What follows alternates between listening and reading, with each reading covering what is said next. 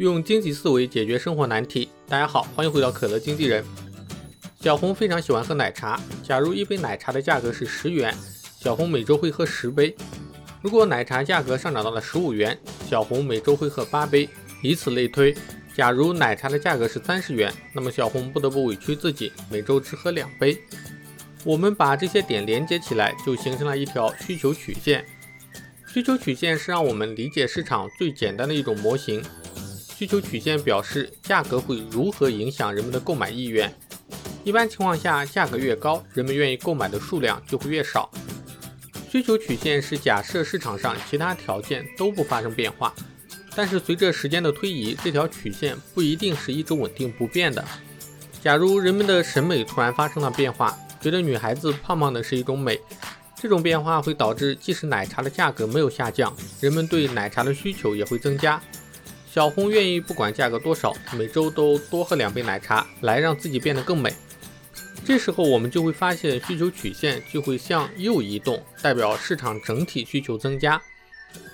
或者有一天，医生们发现经常喝奶茶会大大提高癌症的发病率，那么我们就会发现，大家对奶茶的需求量会马上减少。这个时候，需求曲线就会向左移动，代表市场整体需求下降。影响需求曲线的一个重要的因素就是收入。假如小红失业了，现在没有了收入，那么她对奶茶的需求就会减少。当收入减少时，如果一种物品的需求量减少，这种物品在经济学中被称为正常物品，并不是所有的物品都是正常物品。当收入减少时，如果一种物品的需求量增加，这种物品就被称为低档物品。比如公交车就是低档物品。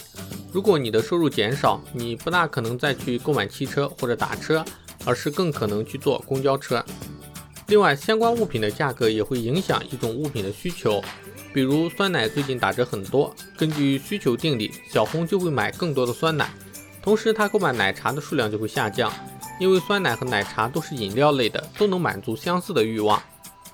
当一种物品价格下降，引起另一种物品需求量的减少，这两种物品被称为替代品。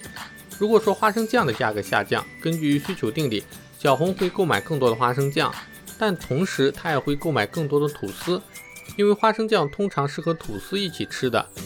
当一种物品价格下降，引起另一种物品需求量增加时，这两种物品被称为互补品，大家可以思考一下，我们的生活中还有哪些是互补品？预期也会影响我们的需求。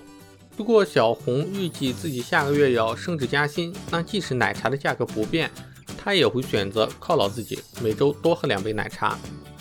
但并不是所有的现象都是遵守需求定理的。有一个和我们息息相关的现象就是爱好。比如你是一个果粉，哪怕 iPhone 涨价到了两万三万，你还是会买。这种经济学的概念是无法解释的，需要结合心理学的知识。